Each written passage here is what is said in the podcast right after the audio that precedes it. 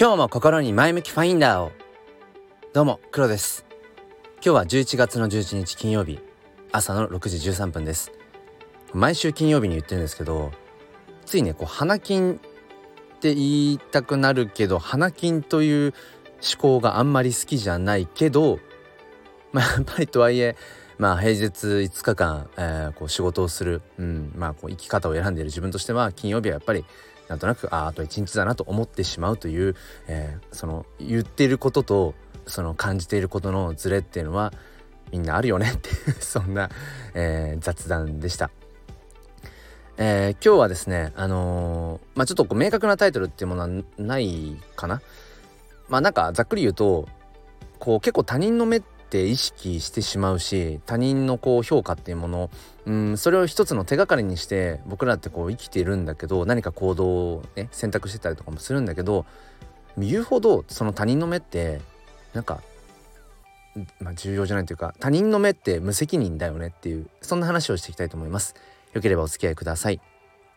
このチャンネルは切り取った日常の一コマからより良い明日への鍵を探していくチャンネルです。本日もよろしくお願いいたします。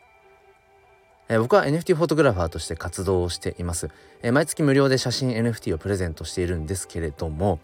えっと、今月の、えー、プレゼントしている写真があのまあ、紅葉している、まあ、楓ですね。まあまあまあまあ紅葉の写真っていうとこなんですけど。で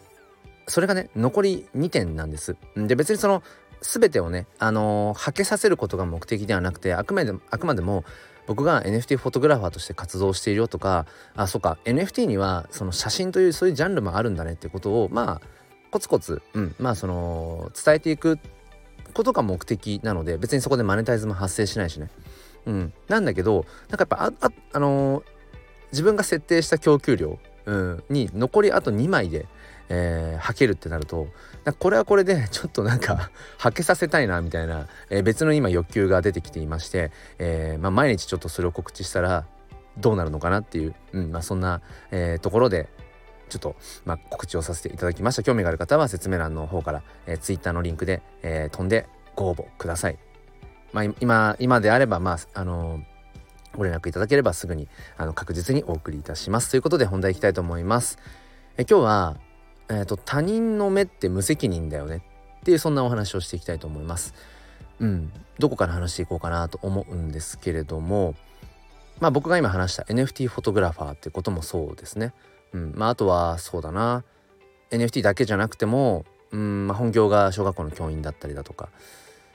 うん。まあ、自分がその今まあ好きでというのかな、うん、自分の意思で選んでこもう選択してやっていること全てに置けると思うんですけどこのスタイフでこう毎日、えー、発信を、えー、していることも含めてですけどでそういったいろんな自分の行動をする上で他人の目ってやっぱり気になると思うんです。大小あれどね、うん、気になると思うんです。人がどうそれを思っているかな、うん、いろんな価値観があるってことは当然、あの、頭では理解してるんだけれどもじゃあ、うん、そんな自分がこういつも言っていることもそうだしやっていることっていうのを他の人がどう評価してくれるのかなってことはやっぱり気になると思うんです。全くその他人の評価を気にしないっていうことができる人も中にはいるのかもしれないけど僕は少なくともなんだろうやっぱりどうせね自分がやっていることはうんけなされるよりも どちらかといえばやっぱ褒められたいというか、まあ、認められたいですよね。自分がやってることをやっぱ認められたい。でそれっていうのは結局自己有用感とか自己肯定感とかっていうふうに言われる言葉であのー、やっぱ日本人の特にやっぱり今のこう子供たちっていうのかな、うんまあ、僕らも少し前はまあ子供たちっていうねそういうフェーズでしたけどうん、とかくそのやっぱり日本人って自己肯定感が低いよねってことはやっぱ聞くと思うんです。でただ聞くだけじゃなくて僕もやっぱりその教育現場でね日々子どもたちと接して感じるのは、まあ、別に何か数値を取ったデータを取ったわけではないからうんなんか肌感覚体感値でしかないけれどもやっぱりその自分に自信が持てない自分のやることに、うん、自分がそれをこうきちんと認めてあげられない自分が自分を褒めてあげられないとかなんかそのもう本当にいわゆる、うん、自己有用感とも言うのかな、うん、それがこうまあ低いのかなって感じるような子供たちっていうのはやっぱりいます。うんまあ、年々増えてるというふうに感じるけどでもそれはデータ取ってるわけじゃないので、まあ、そこはちょっと無責任なことは言えないんですけども、うん、だからやっぱりみんなやっぱり認められたいっていうのが絶対あるはずなんですよね。うん、自分のやっぱ存在っていうものを認めてほしい、うん、そもそも自分が自分自身の、うん、あり方っていうのをこれでいいんだって思いたいって絶対あると思うんですよね。うん、ここはねなんか僕はちょっと異論は認めないというか うん、絶対そうだと思うんですよね。自分のこの人生をやっぱり自分らしく生きたいとかじゃあ自分らしくって何っていうと自分で自分のその行動をまあやっぱり認めてあげられる、うん、まずは自分が自分のことを褒めてあげられるこれは別になんか自己満足とかっていう言葉で片付けるのではなくてすごく大事なことだと思うんですね。やっぱりまず自分が満たされている、うん、その上で他の人にやっぱりその手を差し伸べられるとかっていうこともあると思うんですね。ちょっと抽象的な話になっちゃったのでぐぐっと、まあ、具体的な話に行きたいなと思うんですけどうんここ最近ね僕はもうしょっちゅうしょっちゅう言ってることが最近揺れ動いてますと。あの自分のとっている行動の一つですね。まあ、何かというと、まあ、NFT 関係ですね。まあ、特にもっと言うとうんその NFT というものその楽しさ僕が今その NFT というものに夢中になっているそのブロックチェーンというねインターネットの上を行くとされているそのデジタルの最新技術をまあ使ったあの NFT という手段ですね。うん、それをまあ自分なりに自分の言葉でまあその布教をしていきたい、うん、なんかこう自分の声が届く人にだけでいいから、うん、こんな今面白いものがあって自分はこんな風に楽しんでるよ。こんな風に日々の生活にねまたちょっとこうプラスであのなんか潤いが、うん、生まれたよみたいなことをただただ伝えたいだけなんですね、うん、根本的に言うと。まあ、あとは自分自身がその NFT というものを通してもっと言うと写真というものを通してある種自分のこう自己表現としてね、うん、一つの選択として写真を選んでいるよっていうこともまあ合わせて伝えたいっていうのももちろんあるんです。でそれはやっぱ根本にあるのはさっきも話したようなやっぱり自分のその存在自分がしていることっていうものをやっぱどこかで認めてほしいっていうのはあると思うんですよね。うん、まあそのアドラー心理学とかでいうその自分と他人のね、えー、とその課題の分離なんてことは言われていてあくまでもうん人それぞれの考え方で自分が取った行動に対して人がそれにどう反応するかっていうのは自分の課題じゃない。だから例えばこの人のことを自分が変え変えたいなと思ってもそれはまあ叶わない話で、うん、ともすると自分が先に変わった方がいいかもしれないなっていうのは、まあ、よくありますよね。話の、うん、まあなんかこう流れとしては。うん、まあまあじゃあちょっとそれは一旦置いといてまた戻るとその NFT ってものをまああのー、自分なりの言葉で届けていきたいってことでこの半年近くぐらい、まあ、毎週末のライブ配信を NFT 教室と題してずっとやってきていたんですね。ただここ最近やっぱりそこに自分自身が疑問を感じてしまって何が疑問が生まれた原因かというとやっぱり他人の目なんですよね。うん、例えばその NFT 教室って題してやってることによってうん。そのそれに対して例えば人が